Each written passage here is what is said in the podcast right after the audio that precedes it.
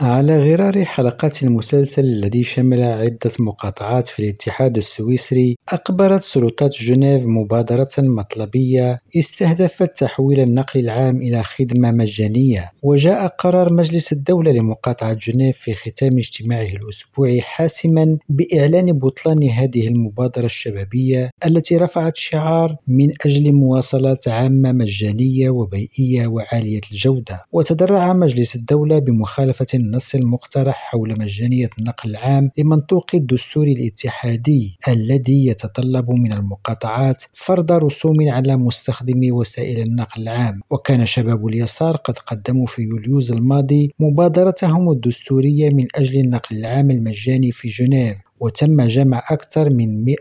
من 10500 توقيع بينما كانت الحاجة فقط إلى 8157 توقيع وأشارت لجنة المبادرة إلى أن العديد من الأشخاص الذين يعيشون في ظروف هشاشة يعولون على المساعدة المالية الكبيرة التي ستوفرها لهم وسائل النقل العام المجانية في جنيف نزار الفراوي ريم راديو جنيف